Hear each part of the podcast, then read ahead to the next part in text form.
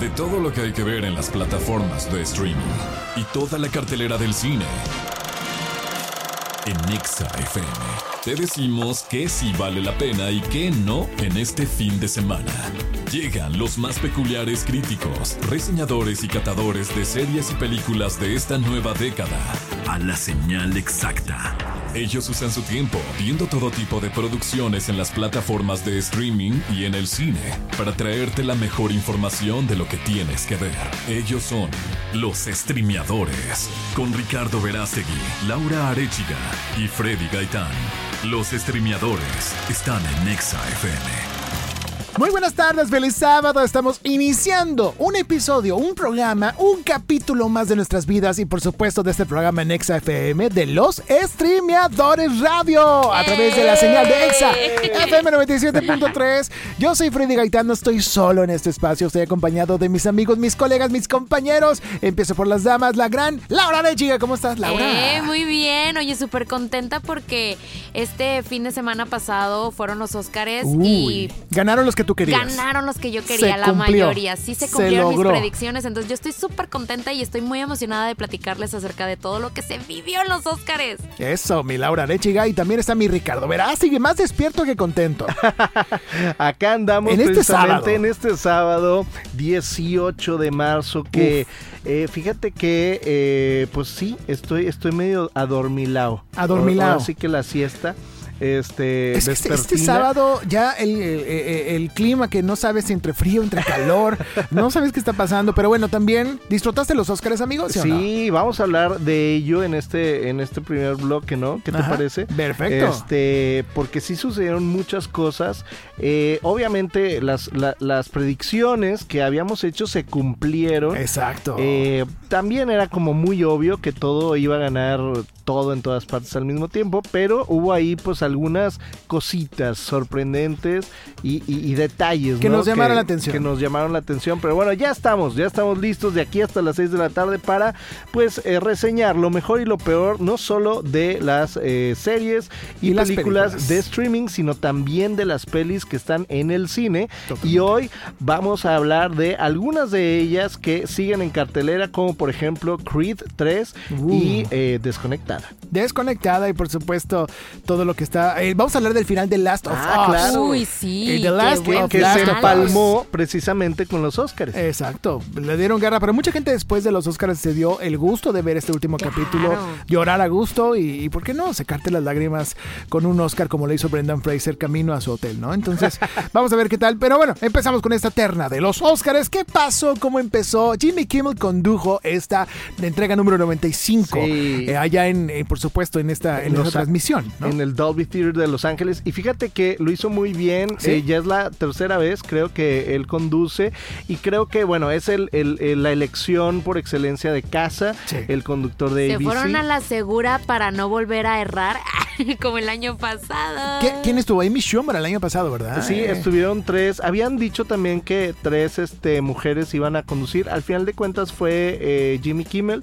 lo hizo bien, creo que tuvo Creo que toda la ceremonia en general fue como muy. Cuidada fue muy cuidada, no pasó a mayores nada, o sea, no hubo ningún escándalo. Todo se mantuvo muy solemne. Sí, muy, muy, y, como que había muy buena vibra, ¿no? También, porque aparte los, los nominados. Apenas iba a decir, creo que también fue por los nominados, ¿no? O sea, teníamos a nominados que nunca habían sido nominados, que traían una onda súper chida, que todos andaban como, ay amigo, qué emoción, estamos nominados. Exactamente, fíjate, ¿cómo puede ser que Brendan Fraser o Jamie Lee Curtis o, o Michelle Joe nunca habían sido nominados?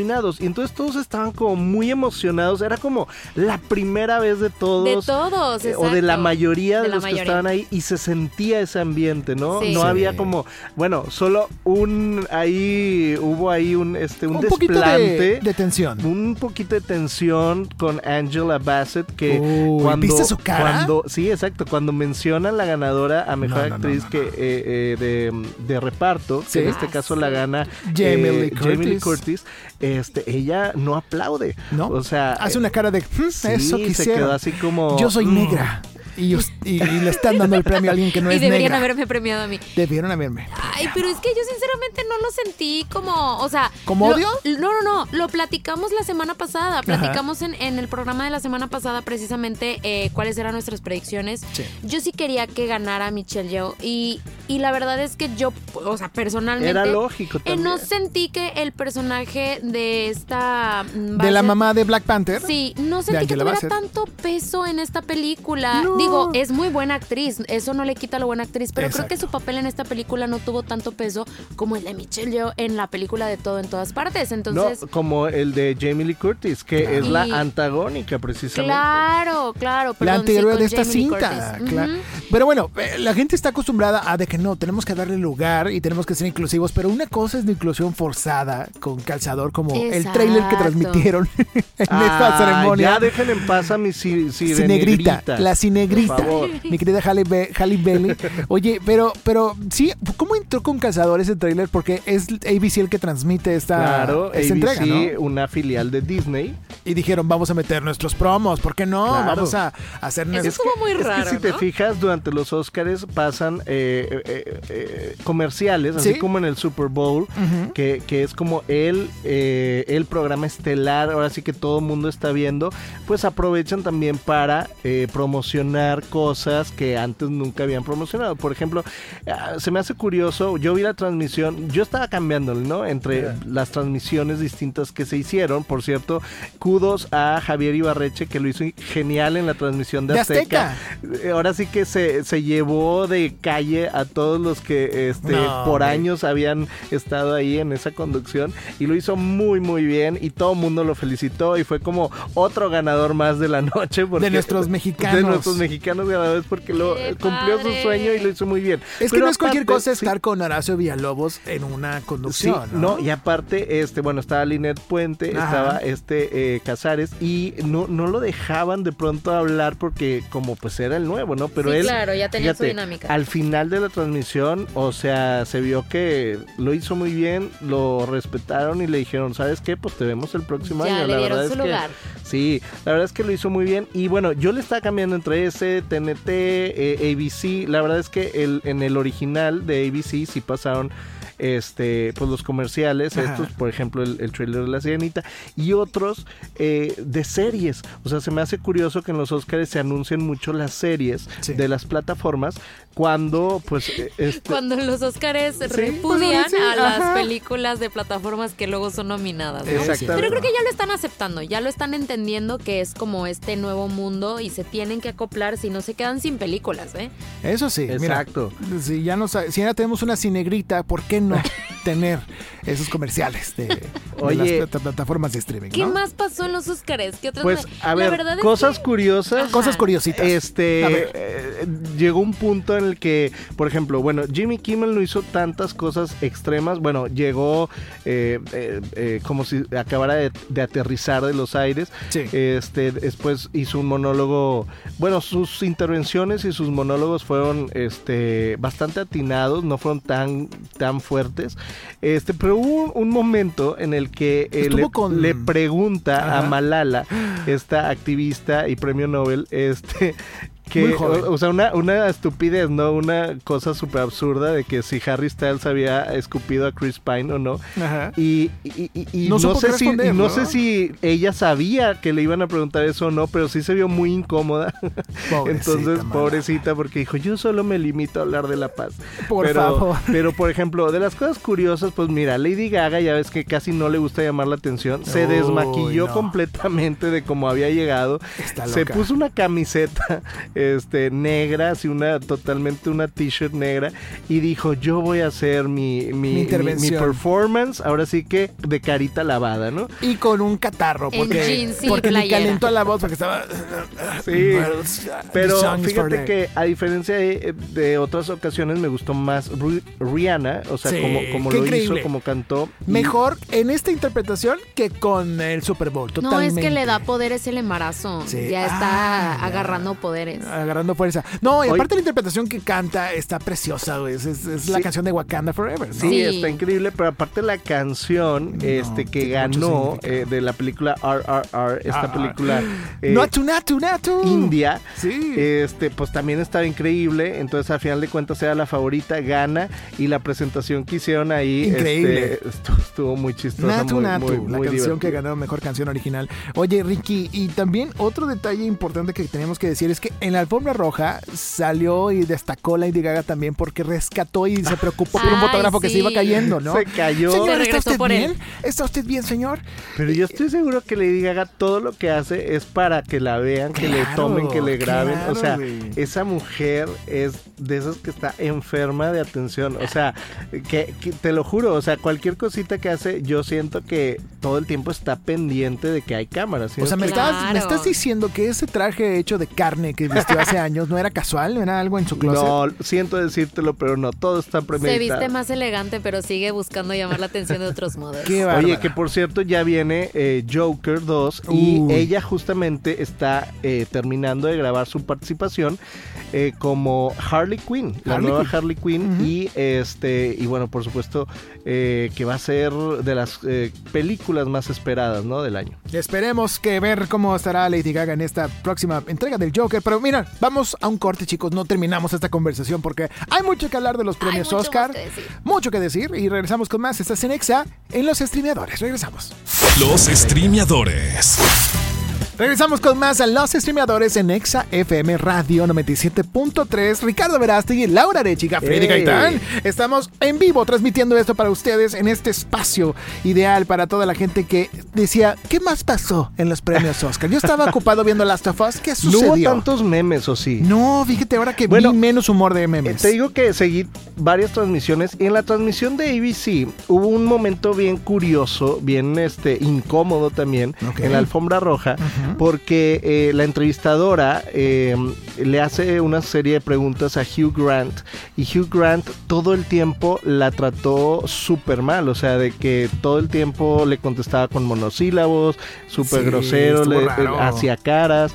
Ella nunca, o sea, perdió la, la clase, el estilo, pero sí estuvo fuerte, ¿eh? sí vi varios memes de eso y, sí vi la entrevista en vivo y fue muy, muy este, incómodo. ¿eh? Totalmente. Yo, yo, fíjate que memes me topé más el de Antonio Banderas con Salma Hayek y que los traducen en animación y que son el gato con botas con la novia, el gatita negra. Claro. Eh, pero bueno, son cosas, mis redes sociales son hechas de vainilla, ¿no? O sea, yo no veo cosas mugrosas, ¿no?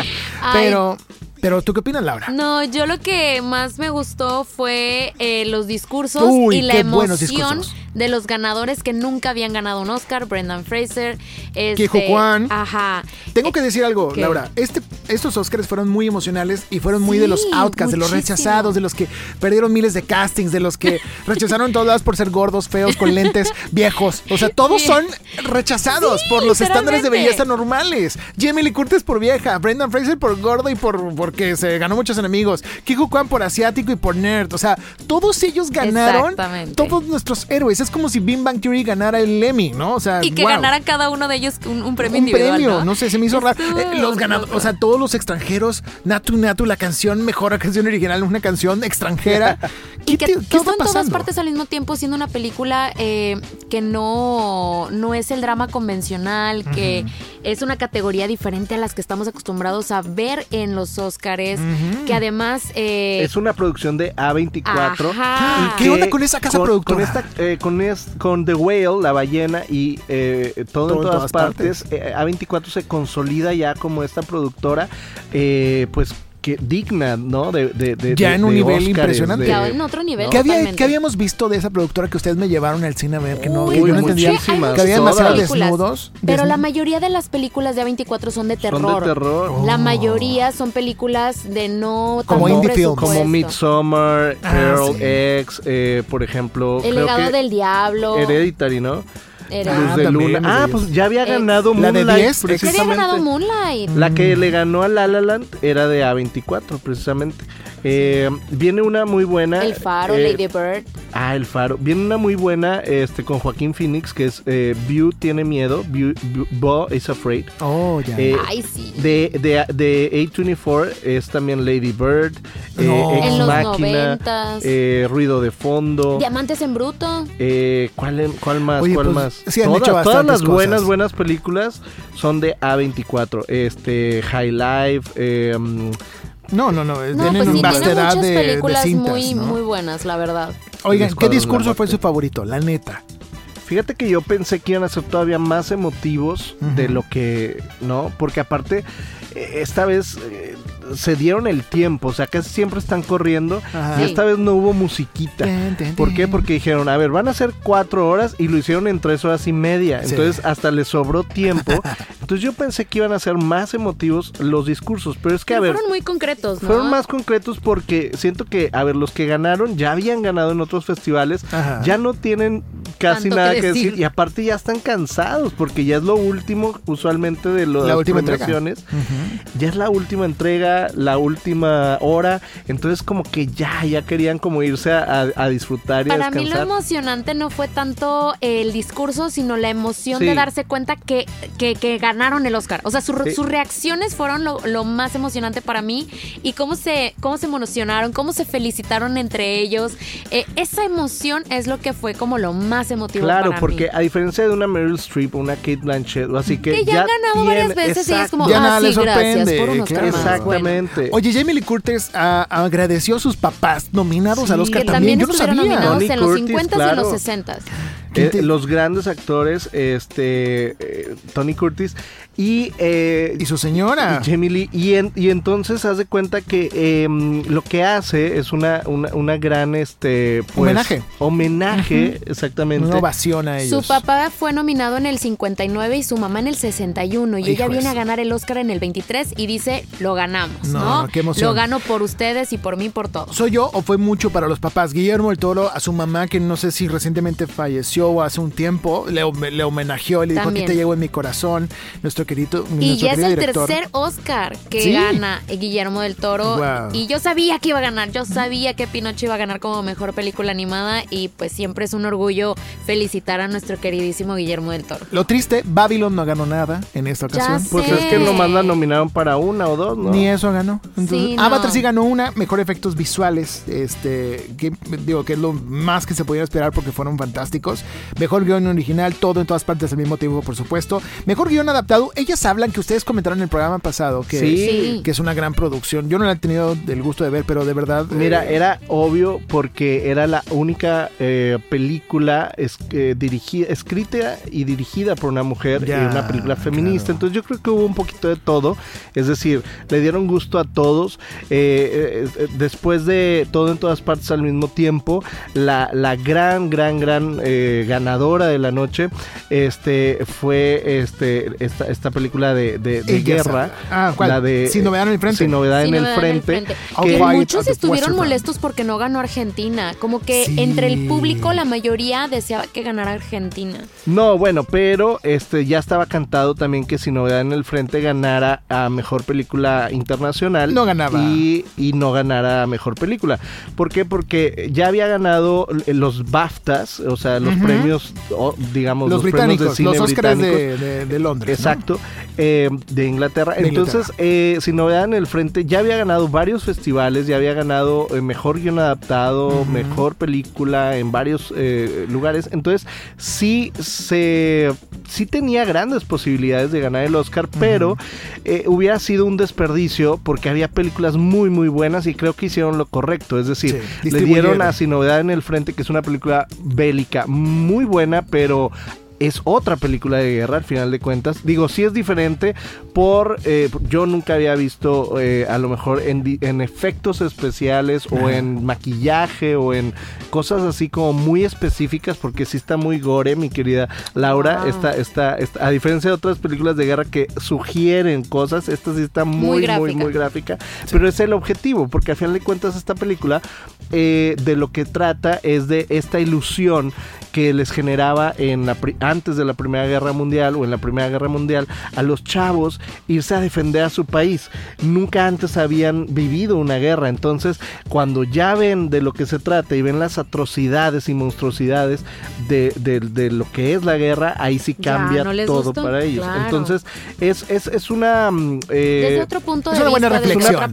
Es una película basada en una novela y eh, obviamente pues como guion adaptado podía ganar, pero les digo, nuevamente que pues sería un desperdicio si no, si no ganara, este, si no le dieran la oportunidad a todas, y creo que todas tuvieron un poquito de todo, todo en todas partes, si no vean el frente, eh, ellas hablan, este, por ahí hasta la, ballena, pero la que no se llevó absolutamente nada fue, como dices tú, Babylon, y Elvis fue la gran, gran, gran rechazada. Elvis no se llevó nada, hasta Top Gun se llevó la de mejor sonido. Ya. Pero Elvis fue la gran, gran, gran decepción de la noche porque sí estaban Yo pensé que le iban a dar al menos uno, dos, tres premios y obviamente la gran eh, sorpresa sería que Austin Butler ganara como mejor actor, porque a veces pasa, ya había ganado a mejor actor en otros festivales y podría, pudo haber ganado también en este. Ganó en el Globo de Oro, pero justamente el Globo de Oro oh, detesta a Brendan Fraser por lo que hizo. Ah, pero fíjate que ahí ganó Austin eh, yo creo que se fueron eh,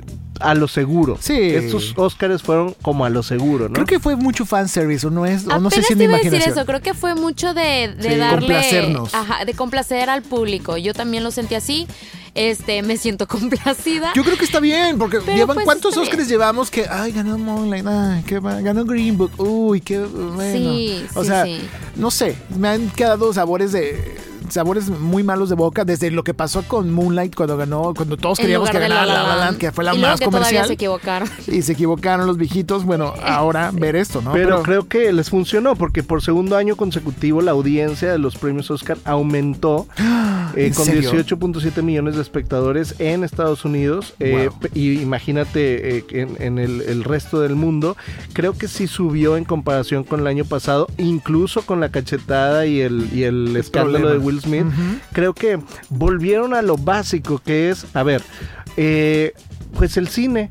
Ahora sí que eh, se concentraron en el cine, en las historias y, y, que y, y, en lo que dice este Laura, que la gente que estaba nominada, los actores que estaban nominados, eran actores queridos por la gente. O sea, que sí, eh, de pronto eh, no, no, no tienen el ego tan, tan alto, sino Entonces, el mismo público estaba emocionado por verlos, por ellos. por ver si ganaban o no ganaban, en darles su apoyo. creo que también todo en todas partes al mismo tiempo se convirtió en la favorita del año pasado para muchos. Entonces, como fue nominada, creo que todos también estaban esperando verla en las nominaciones en los Oscars y creo que eso fue lo que ayudó a que aumentara la audiencia este año. Totalmente. Oye, ¿sabes qué me extrañó que no pasaran en el In Memoriam? Es lo que te iba a decir, el In Memoriam. En el In No, Hay varios no a don Ignacio López Tarso, que obviamente murió dos días antes y era imposible este ya cambiar el, introducirlo, el, este, el video, pero eh, eh, Grandes ausentes, Leslie Jordan, Annette Edge, no estuvo ahí. Tom Sizemore, Sizemore, no sé cómo se pronuncia. También, aquí tengo, estoy contando una nota de entertainment. no, pero te, iba, te iba a decir que les faltó la protagonista de Triangle of Sadness. o sea, ah. justamente, estábamos hablando de eso, de que falleció este Car Charlie. Dean. es que ahora sí que como este Cázares que, que, que le preguntó. sí. viste ese, ese errorzazo en la alfombra roja? Que le pregunta, estaban Javier Ibarreche y, y, y, este, este eh, Cázares de, de, sí, del de, Azteca y le preguntan a, en la alfombra roja a los coprotagonistas de que, oye, y la muerte de Charlie y de que, ¿quién es Charlie? Bueno, Carby ¿quién es Carver? Y de que, ching, ¿cómo se dice? Así estamos nosotros. Estamos igual. no sabes por dónde va. totalmente. Pero bueno, la que interpreta a Yaya en esta película de El Triángulo, de, la, Tristeza eh, pues fallece, ¿no? Eh, mm. de una bacteria. Sí, murió el año pasado. Oye, jovencísima. Años. Jovencísima y súper guapa y súper talentosa. Y bueno, no la, no la pusieron, no hizo el cut, el corte. Oye, ausentes en la entrega de premios, perdón. El Fablemans no ganó nada. Oye, tampoco ganó eso sí está impresionante porque es una película de, un director ya súper reconocido. y, la verdad es que está hermosa la película. A mí también me pero siento que este año había muchas películas muy buenas. Tar también, ¿qué onda con Tar? A Tar no le dieron nada. Tar, qué triste. No, nada. Nada, nada. No Tar no tuvo nada, nada. Nada. Aquí estoy viendo la lista completa y no está Tar incluida en ninguna parte, ni siquiera en música, ni en interpretación. No hay nada de Tar. Nada Qué de Tar. triste, no pero bueno. sé. Oigan, pero pregunta, Tar, me, o sea, dijimos que, que, estaba basada en una historia ficticia. Sí, es ficticia. Seguro. Sí, totalmente. Se ve muy cerca de la realidad, dices tú. Sí, no, porque es que vi una nota bien extraña. ¿De qué? De que decía que, que había fallecido o algo así. Lidia Tar. Ajá. Lidia Tar. Sí, es en serio. No, Lidia Tar es ficticia. Entonces alguien me mintió. Alguien te dijo, pero bueno, ese es el resumen que tenemos de los Oscars. Estuvo bueno, estuvo agradable, lo disfrutamos. Eh, disfrutamos mucho a Javier Ibarreche, disfrutamos mucho la transmisión original eh, que hace este Rafael Sarmiento. Eh, sí, ¿verdad, Ricardo? Rafael ah, sí, Rafa Sarmiento en sí, TNT. Y, y, la, la Reclu. Creo que hay la Reclu. Que está interesante ver estas transmisiones. Pero bueno, chicos, vamos, vámonos. Y al regreso vamos a estar aquí en Exa, por supuesto, hablando de Creed 3. Por supuesto, también de The Last of Us y muchas cosas más a través de los streameadores. Regresamos. Ya regresamos con lo mejor en el cine y en las plataformas con los streameadores.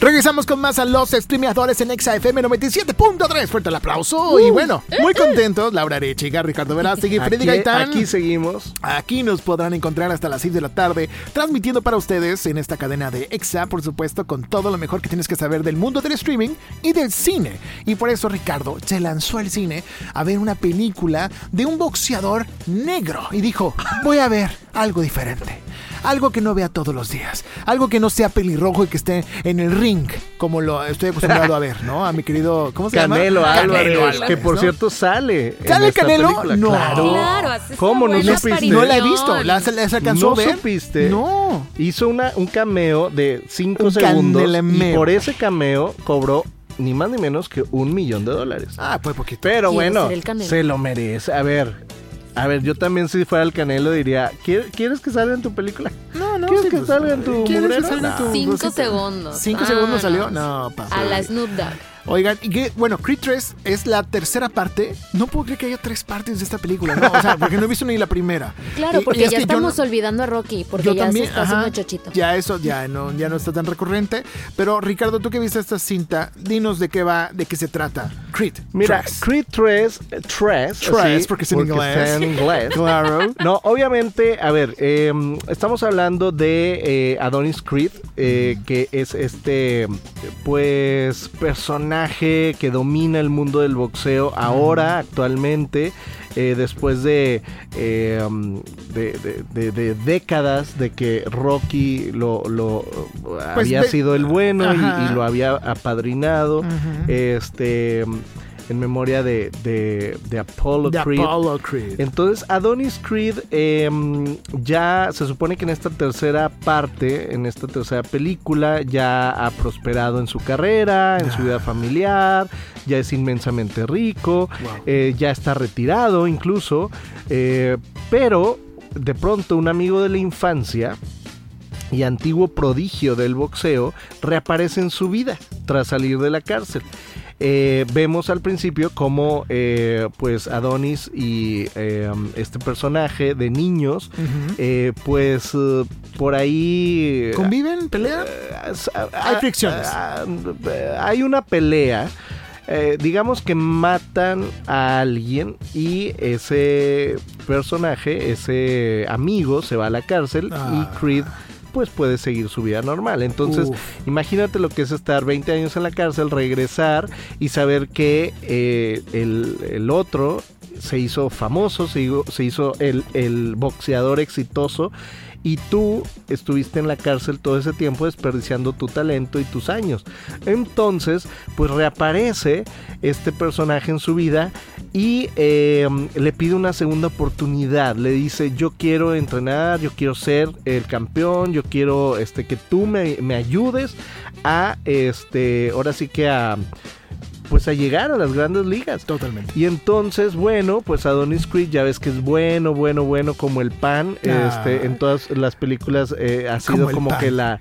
Sí, ha sido como que la constante de este personaje interpretado por Michael B. Jordan que eh, ahora sí que, eh, como diría Laura, también está muy bueno como el pan, pero fíjate que el, eh, aquí lo que me, lo, que me, lo, interesante es que Jonathan Majors, que lo vimos y lo hemos visto como Kang en la saga de Marvel, pues... en esta última saga, sí, con Ant-Man, Ant-Mania. Exactamente, y que viene obviamente un gran futuro para él en, en Marvel.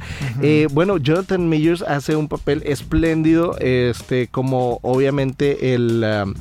Eh, también el antagonista de esta película y, es obviamente el, eh, el amigo, el amigo que eh, quiere esta otra oportunidad. Oye, a él le sale muy bien el ser el antagonista, ¿eh? la verdad es que la verdad es que lo hace muy bien y tiene un cuerpo muy muy grande como para dar miedo también. Entonces, yo cuando vi la película dije, a ver, o sea, ¿cómo le van a hacer? Porque a diferencia de, de la 1 y la 2, o sea, en esta sí se ve bastante imponente el rival. Ah, porque para esto, a ver, obviamente, ¿qué sucede? que eh, eh, eh, Adonis Creed pues lo ayuda, pero se da cuenta que lo, estaba engañando. Y, una vez que llega a la cima este pues lo traiciona se olvida de él y entonces decide regresar Creed de su retiro para enfrentarse contra él y entonces es la gran, gran pelea final, ¿no? Entonces, eh, eh, por eso yo decía, es que ¿cómo le van a hacer? Porque Jonathan Majors sí está muy, a pesar de que Michael B. Jordan eh, está mamey, Jonathan Majors es una bestia, o sea, haz de cuenta que dices... Se nota la diferencia cuando se ponen uno frente al otro. ¿Qué onda con esto? ¿Cómo le van a hacer?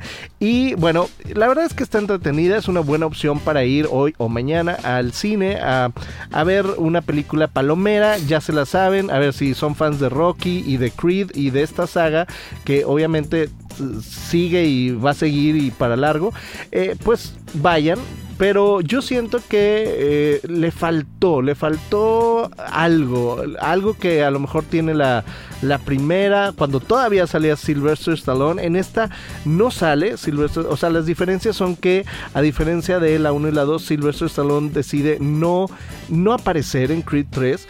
Eh, bueno, él dijo en una entrevista que debido a que la historia o el enfoque que le habían dado, pues no estaba él muy de acuerdo, ya no iba a aparecer. Sigue como productor. Em, pero em, eh, Adonis Creed eh, obviamente sigue pues como el héroe, eh, eso es lo que pues ya está como un poco cansado, ¿no? Porque ya sabes que, qué es lo que va a pasar, ya sabes que él nunca va a perder, ya sabes que, o sea, si me explico, o sea, es como, a ver, no hay spoilers, o sea, no es como que maten a Creed, o sea, o sea es lógico que lo que va a pasar, pero aún así en la primera eh, siento que había más naturalidad, o sea, se sentía más orgánico todo. Ahora hasta los golpes se, notan coreografiados.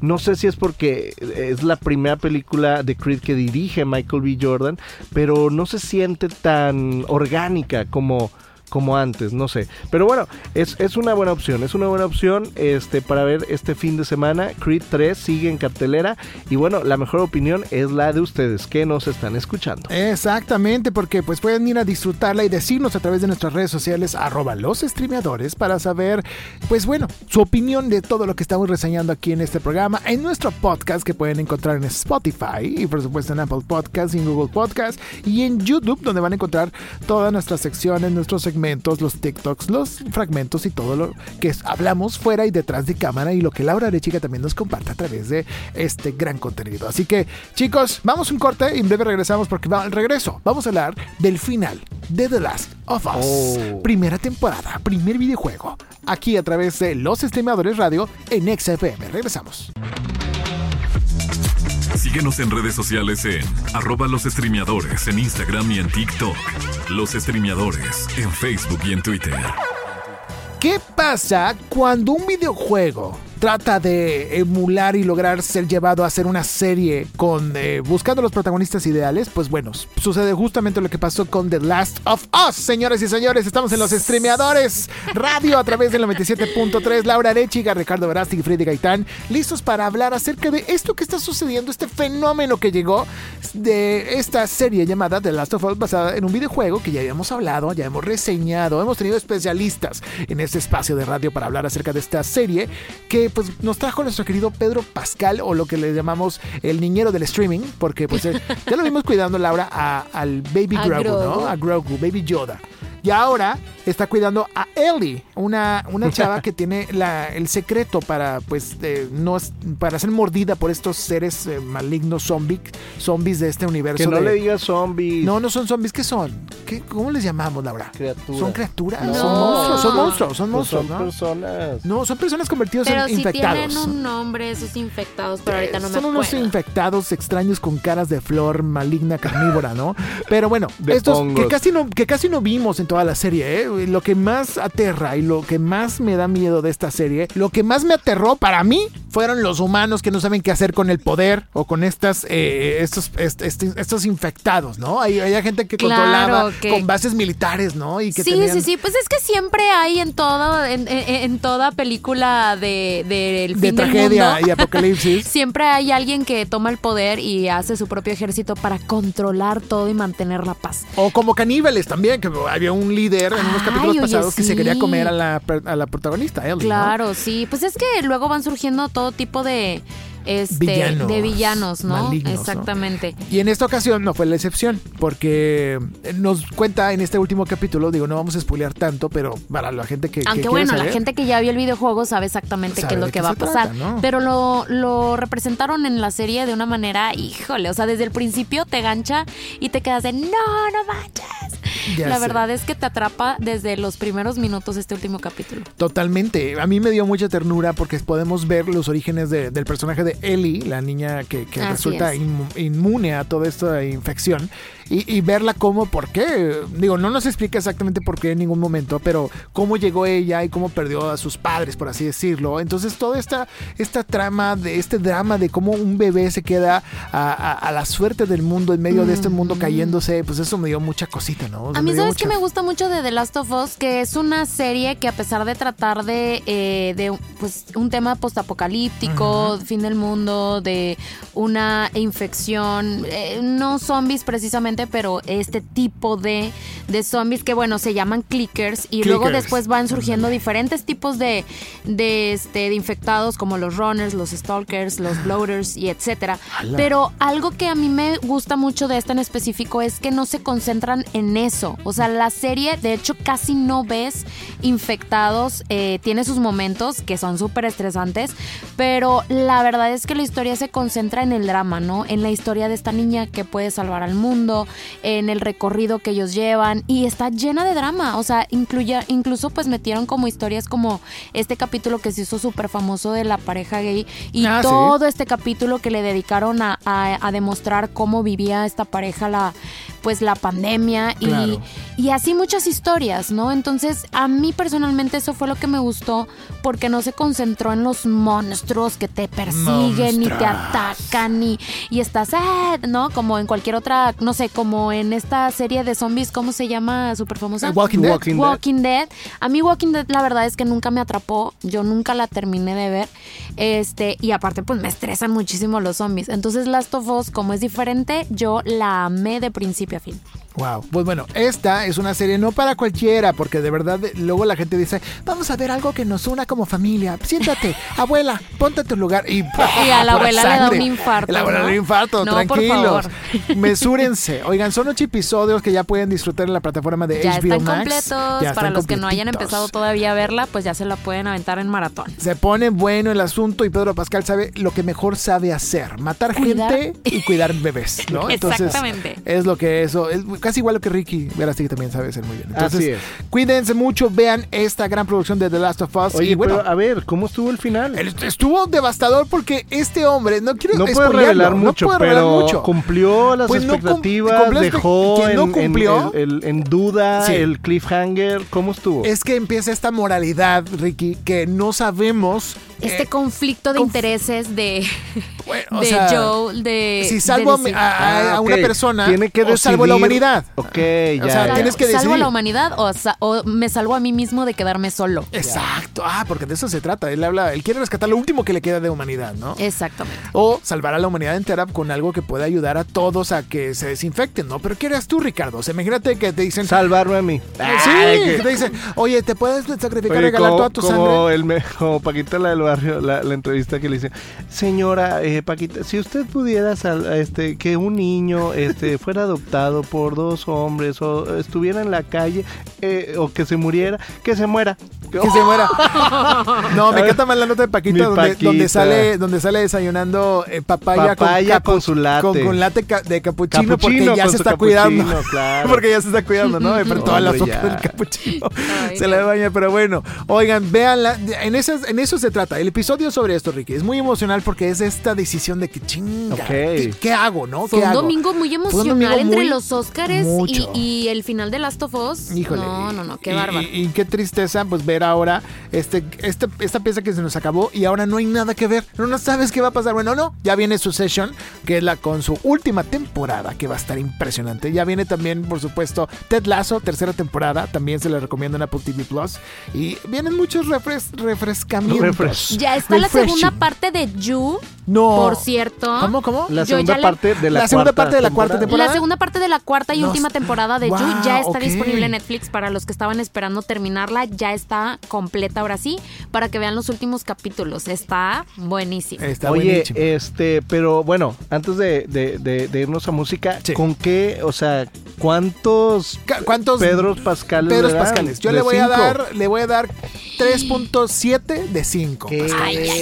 Porque, porque no, digo, está muy interesante, está muy padre. A toda la temporada. A toda la temporada. ¿Por qué, Paz? ¿Qué es lo que mal, lo malo de The Last of Us? Que sucede todo lo más interesante y lo más eh, impactante en los últimos 3 minutos del capítulo de 29 minutos. O sea, no, nos dejan todo el resto del capítulo es aburrición.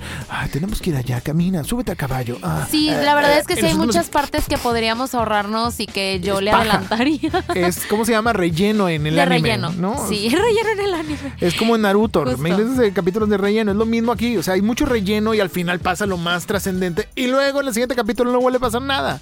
Entonces, es lo malo, por eso lo doy 3.7 tú, Laura. Híjole, ya me hiciste dudar porque yo la verdad es que amo la trama, pero coincido contigo en esa parte. Creo que si se fueran directo a lo que va, podría durar menos cada capítulo. A lo mejor sería la misma cantidad de capítulos, pero que duraran menos. No sé para qué gastan tanto en producción. en fin, este. Pero a Pedro Pascal, ¿cuánto le pones? Híjole, no, Pedro Pascal hay un 3.5. Porque además. Si, si él te invita a una nieve, tú, sí te vas con él. Sí, sí, a, comer nieve. A matar zombies. Ah, a, matar, a que me proteja. ¿Cuál a matar zombies? Que me cuide, que me cargue. a que me cuide, igual que cuida él. Ah. Pero sí, yo también le doy un 3.5 a The Last of Us. The Last of Us, la calificación de Laura Arechiga. Laura, ¿cómo te podemos seguir en redes sociales a ti? Claro que sí, a mí me pueden seguir en Instagram como arroba laura.arevi con V y con iratina. Y en TikTok. Como Cinema Girls. Donde el cine es solo para chicas, pero no, es de chicas para todo el mundo. Eso. Y también, Ricardo Verástegui, ¿a ti cómo te seguimos? Me pueden seguir como arroba rverástegui en todas las redes sociales. Redes sociales. A mí como arroba Gaitán. Síganos, síganos, síganos, arroba los streameadores en todas las plataformas. TikTok, YouTube Shorts, Twitter, Facebook, en todos lados estamos. Así que sigan arroba Exa Monterrey porque estamos en todas partes. Regresamos con más, estás en Exa.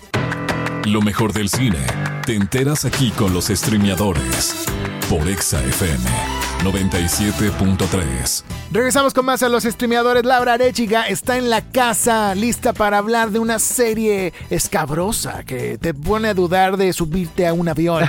Pero basada, basada en hechos reales, en, lo, que salió en, en 2014, lo que sucedió en 2014 con el vuelo de Malaysian Airlines. ¿Te acuerdas que desapareció un vuelo con 239 pasajeros a bordo? Esa aerolínea es bastante Malaysian, la neta. es bastante muy Malaysian.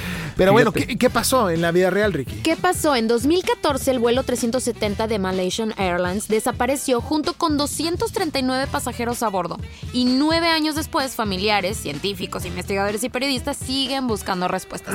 Esto es la premisa de este documental y de verdad es que está bien impresionante porque hoy en día todavía no se sabe con certeza qué pasó con el avión. ¿Dónde está? ¿Dónde quedó? ¿Dónde están las 239 personas y dónde están las piezas del avión? De perdido una alita, un algo, en la caja negra del avión. Y estamos hablando de esta serie documental de Netflix llamada MH370, el avión que desapareció. Oh, MH370. ¿Así se llama tal cual el, nombre del, mueble del, avión, tal cual? ¿o no? Sí, la matrícula. La matrícula, ok. Así es. Yo me acuerdo muy bien, ¿sabes? De, de cuando sucedió esa nota porque yo dije que el Triángulo de las Bermudas, ¿acaso se llevó a, este avión? ¿O qué pasó? Porque esa es la gran incógnita, que no han podido encontrar. Eh, se dice por ahí que se encontraron piezas del avión, pero se especula que a lo mejor fueron plantadas para poder ya terminar con el tema y pues calmar a las familias que siguen buscando respuestas. Pero la verdad es que no hay nada concreto. Entonces es muy chistoso ver la parte en la que se comenzaron a, abrir a muchas teorías conspiratorias desde, desde teorías de guerras de este rusos, de chinos, eh, hasta cosas de ovnis, eh, cosas sobrenaturales que desapareció de la nada, o que lo secuestraron, o que fue este el piloto suicida. Hay muchísimas teorías de lo que pudo haber sucedido, sin embargo, no se tiene nada concreto porque ni se tiene la caja negra del avión ni tampoco se sabe porque qué fue lo que pasó.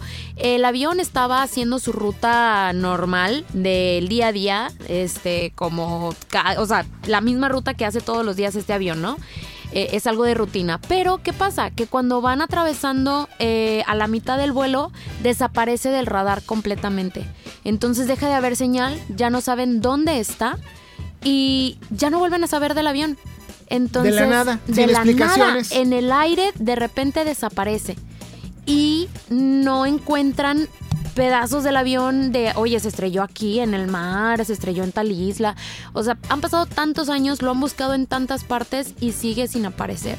Entonces, imagínate, ¿qué pensarías tú, Freddy? O sea, ¿tú, tú, tú qué creerías de que qué pasó con este avión? Yo, yo, yo, la verdad, desde la película de Magneto, no he vuelto a subirme un avión después del peligro que pasaron ellos, ¿no? Y vuela, vuela. Vuela, vuela. Eh, pues, digo, para mí mi pesar me da sí me da mucho escalofrío cada vez. Yo soy de los que aplauden cuando logra aterrizar, ¿no? O sea, con esto te digo todo, ¿no? Yo soy de los de los que se emocionan, que se pecinan antes de, despegar. Y ahora ver esto, lo, más cerca que tuve fue cuando empecé a ver la serie esta que se llama Manifiesto, que está en Netflix. Ay, yo la verdad me acordé muchísimo de Manifiesto cuando vi esta historia documental del avión de Malasia, porque pues fue precisamente lo que pasó en, en esta serie de Manifiesto, que esta sí es una serie ficticia, pero ya ves que pasan muchos años y luego ellos reaparecen, ¿no? Y no saben qué pasó con ellos. Y hubiera sido magnífico y estoy segura de que muchos de los familiares de los desaparecidos de este avión pensarían que, pues esperan, con, con mucha esperanza, que les pasara algo así como en manifiesto, ¿no? Creo que preferirían creer en, en, estas cosas sobrenaturales e inexplicables, pero tener de vuelta a sus familiares. Ay, no, esa es la esperanza, claro, no saber nada, eh, digo, que es lo que vive mucha gente también, ¿no? Es como cuando, cuando desaparece gente, ¿no? o sea, en general, ¿qué dices? Híjole, o sea, ni siquiera lo puedo enterrar, no tengo la certeza de qué pasó con mi familiar, dónde está, este, darle, este... Santa sepultura, ¿no? Exacto, entonces... Mínimo un cierre. Sigue existiendo este, esta incertidumbre de qué pasó, o sea, todavía existe esa esperanza de pensar, ¿están vivos? ¿Están en alguna isla? ¿Están desaparecidos? ¿Van a aparecer como en manifiesto? Pero pues no, sigue sin, sin haber respuestas. El gobierno de Malasia ya no sabe ni cómo enfrentar a la gente. Eh, y pues se van involucrando también personas de diferentes países, porque entre los pasajeros había gente de otros países. Entonces también se involucran otros países en este. Em, en este reclamo hacia el país de, de Malasia. Es difícil, es difícil, pero también es muy intrigante y Digo, suena, suena feo, pero bueno, para los que no pasamos por esa situación, pues incluso como intrigante y emocionante el pensar en qué pasó con ese avión. ¿No? ¿Qué pasó con el avión? ¿Qué pasó con la gente? Y empiezas a crear tus propias teorías y tus propias... Eh, sí, sí, tu, tu análisis de, sí, tu propio análisis de, los hechos, ¿no? ¿Qué pudo haber pasado? Pero ahora, bueno, o sea, si usted padece de ansiedad, padece de, no lo deja dormir, no vea esta producción. Si le da ansiedad subirse a un avión, no vea este documental porque probablemente ya no se quiera volver a subir a uno. o al menos no un internacional, ¿no? No, o a lo mejor checas las placas antes de subirte, ¿no? Checas a ver, la falange, la left phalange? Where is the left phalange in the plane? ¿Qué está pasando? ¿No? ¿Nadie se acuerda de eso, Friends? No, ¿verdad? No. no, Gracias. Oigan, pero bueno, vamos a ver esta producción. ¿Cuántos capítulos dijiste que eran? Uh, cuatro, ¿no? Tiene cuatro, capítulos. Ok, cuatro capítulos, que están en Netflix. En Netflix. Ok, síganlo, sigan las recomendaciones que tenemos para ustedes a través de nuestras redes sociales, arroba los streameadores en TikTok y por supuesto en Twitter, arroba streameadores y también en nuestro, en las plataformas de Spotify y de Apple Podcast nos encuentras como los streameadores para que nos puedas encontrar, escuchar y bueno, ver todas nuestras reseñas. Pero antes de irnos tengo que decirles a todos los que están escuchando en este momento que tenemos boletos, señores y señores, para la premier de John Wick 4, esta película de Keanu Reeves, donde regresa este gran personaje que ha enamorado a las personas que les encantan esas películas de, pues ahora sí, de acción, ¿no? De acción y por supuesto de acción donde que involucre balazos y que involucre cosas sobrenaturales. Bueno, esto es John Wick, ¿no? En este caso, pues está regresando con mi querido Keanu Reeves y estamos emocionados por esta gran premier que llega, por supuesto, a sus salas de cine. Así que si tú quieres participar para ver esta película antes que nadie, ojo, ojo, antes que nadie, antes que tu abuelita, antes que cualquier persona que vaya a ver esta película, bueno, tú puedes verla, por supuesto, en nuestra función especial Premier de los streamadores con XFM y por supuesto la capital de cine para poder ver esta producción, esta gran producción de John Wick 4. Cuatro partes ya, oye, imagínate. Estuvimos haciendo una activación, una promoción dentro de nuestras redes sociales. Recuerda seguir arroba los en Instagram.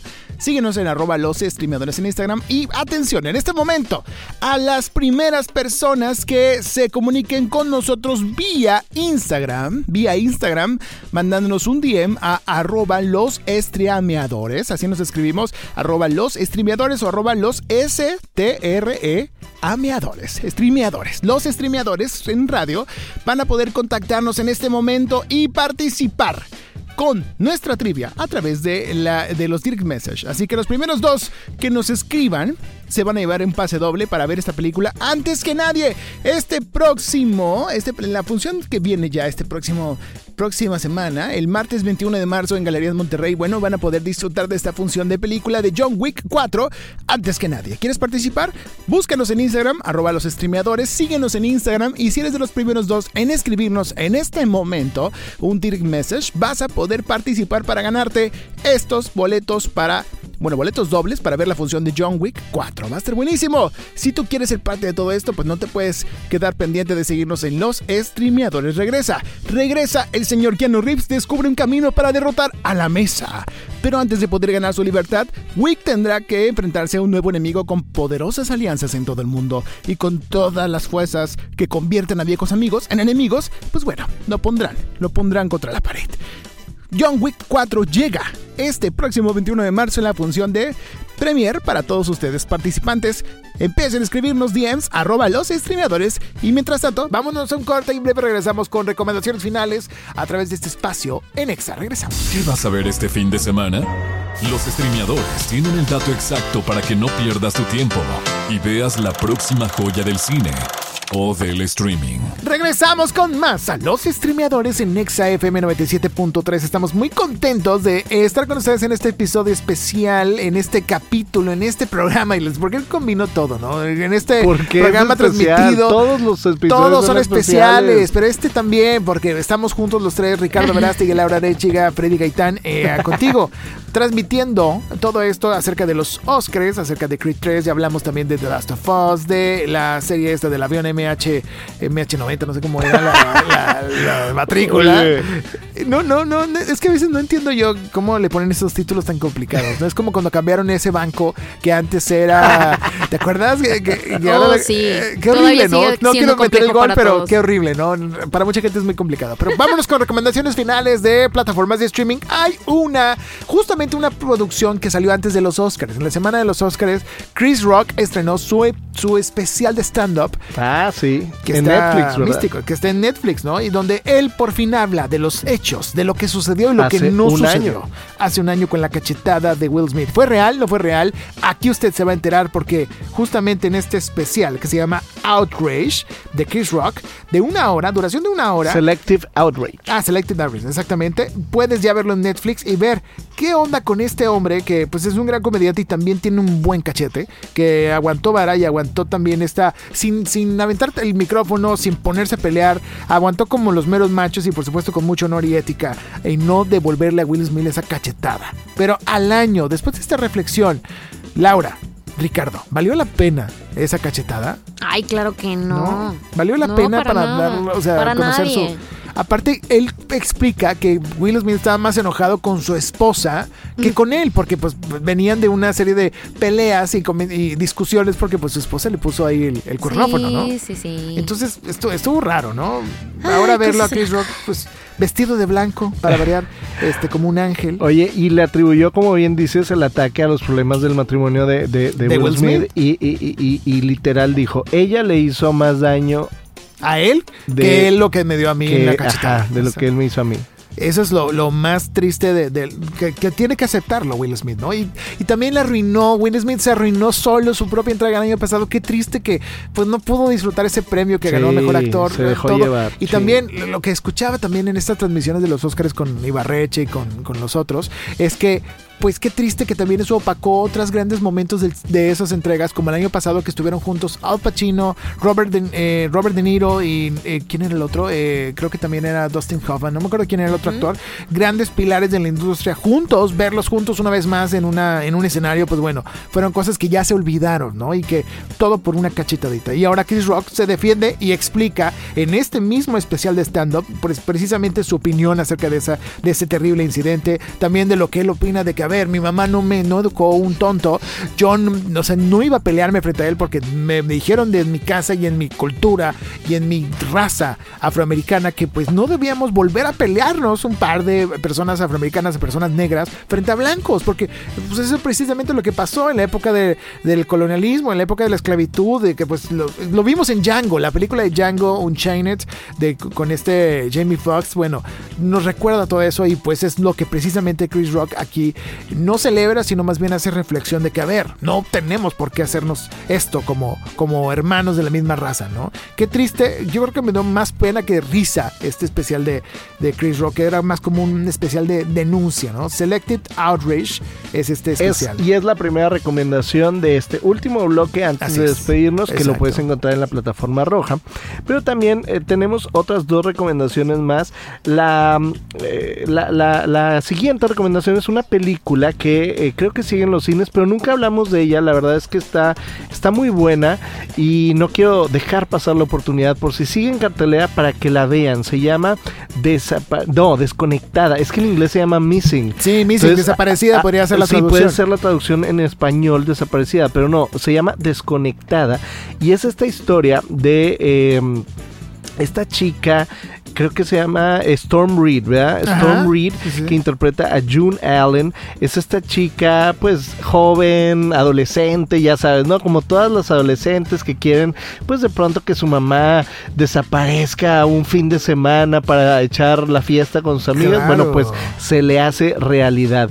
Eh, eh, de pronto, cuando su madre, eh, Nia Long, desaparece mientras está de, de vacaciones con su novio nuevo en Colombia, este este, pues de pronto ella tiene que jugarle al detective, pero todo desde su casa. Es de esas, de esas películas que todo ocurre en la pantalla de la computadora. ¿Sabes cómo? Sí, sí, sí. Eh, como, otras películas que hemos visto. Como la que habíamos visto hace tiempo, Ricky. ¿Te acuerdas cuando nos, nos invitaron a ver esta función? Exactamente. que con este actor eh, asiático, ya no me acuerdo el nombre, ahorita te digo el nombre, pero también como la, ese capítulo de Modern Family que todo era grabado desde la pantalla de la computadora, ¿no? Exactamente. Entonces, todo es este e, e, es una gran eh, un gran acierto para la postproducción y la edición y la animación de la película porque obviamente pues es, uh, es una gran labor titánica narrar toda una historia sin que te salgas de la pantalla de, la computadora. Totalmente. Entonces está muy interesante porque, bueno, da, es giro tras giro tras giro de tuerca porque ella eh, descubre que su mamá pues no es tan buena como parece y entonces contrata a un investigador colombiano, eh, todo en línea, eh, que, que, que, al parecer es un, es un rap y uno de estos este, este delivery guys en, en, Colombia. Entonces está, se pone muy muy buena. La verdad es que es de esas películas que creo que siguen teniendo garantía del cine y tienen que, tienen que ir a verla por si no la han visto y quieren algo ligero, pero con drama, pero con acción. Que te entretenga un rato. Sí, esta es una muy buena recomendación. Missing. Oye, yo te decía la referencia. Buscando se llamaba la otra película de 2018 con John Cho. Este, ah, exacto. Buenísima también, muy buena, que se la pueden encontrar. Creo que en Claro Video está, pero bueno, está interesante también. Ahora esta versión que se llama Missing del 2023, que ya la voy a ver este fin de semana. Y finalmente en Amazon Prime Video está una película que es un remake también de esta película española, Ocho apellidos vascos, ah. este, que después hicieron ocho apellidos catalanes y ocho, o sea, fue toda una saga. La verdad es que estaba muy interesante esa película española. Pero esta es una, em, eh, yo no sabía que era un remake hasta que la vi, pero eh, tiene toda la esencia de una original. La verdad es que lo hicieron muy bien. Es una película mexicana eh, donde eh, protagonizada por eh, Cassandra Changuerotti. Nuestra Cindy la Regia. Nuestra Cindy la Regia y David Chocarro. perdón, Cassandra Sánchez Navarro. Siempre la confundo. Sí, ¿verdad? Cassandra Sánchez Navarro con, con Changuerotti. No, es Cassandra Sánchez Navarro y este David Chocarro. Eh, sale por ahí Jimena Sariñana y varias personas más. Y ella interpreta a Lu, esta mexicana que em, pues de pronto en una noche decide eh, apostar con sus amigas y socias, entre comillas, de un bar que se puede ligar a ese guapo argentino que está en la barra. Y entonces las socias, entre comillas, de ese bar este, le dicen, es que no has pagado, no eres socia, si, te lo, si se enamora de verdad de ti, entonces te hacemos socia. Si no, vas a tener que ser nuestra empleada para, siempre. Entonces decide aceptar el reto, este, decide enamorar a este argentino que, imagínate, se cree ahora sí que el, el, dios parido, este, el hijo de Dios y el, el, ahora sí que el mero mero bueno. Y pues se hace ahí todo un, un quilombo, como dirían. Un quilombo. Allá, un quilombo. Está muy interesante porque yo pensé cuando vi eh, Ocho Apellidos Vascos, siempre pensé que harían un remake que aquí en México con, eh, no sé, alguien del norte y alguien del sur. Era como que lo más eh, lógico, lo más, ¿no? Lo más esperable. Lo más esperable porque recordemos que la historia original es esta, eh, esta persona, este personaje que se tiene tiene que fingir que eh, se va a casar en tres días para darle gusto a su madre, pero no se lleva bien con esta otra persona. En este caso no hicieron eso, sino que se fueron a el argentino y la, y la mamá del argentino que odian a los mexicanos y la mexicana que está dispuesta a enamorarlo para no solo ser socia, sino que también pues le pague él todo el viaje a Argentina porque ya se gastó un chorro de lana. Entonces está muy muy graciosa. Los dos eh, hacen una tienen una química muy buena, son muy son grandes actores. Perdón, Casandra Sánchez Navarro y David Chocarro y es nuestra recomendación final de este fin de semana está en Prime Video. La pregunta es, ¿es algo que Laura Arechigue vería? Ay, pero claro que sí. De hecho, yo vi la película original de Hechos Apellidos Vascos y me ah. encantó. Entonces, claro que vería esta otra eh, versión mexicana argentina. Oye, pero David Chocarro te decía que está teniendo mucho auge ahorita. O sea, lo vimos en Triada. Está, por supuesto, en, en, esta obra de, de, Siete veces Adiós. Y este ahora interpreta a este joven guapo, pero muy malhumorado. Y de verdad lo odias, ¿eh? Porque ahora sí que le pidieron ser este argentino castrante. Y dices, no manches, ya por favor. Frida. Está increíble lo, lo, que hace. Hay que ver eh, esta gran tango, tequila y qué?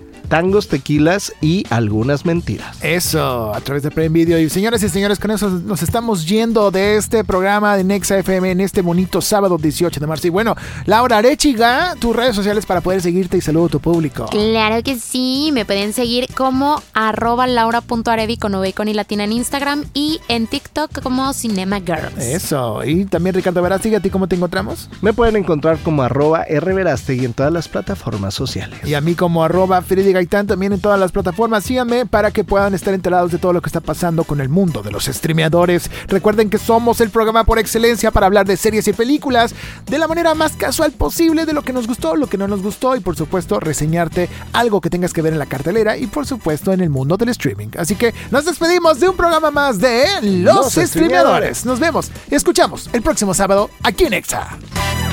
Ahora ya sabes lo que tienes que ver hoy en el cine o en la televisión. Freddy Gaitán, Ricky Verástegui y Laura Arechiga dejan la cabina naranja para regresar a ver series y películas. Escucha cada fin de semana los streameadores a través de Exa FM.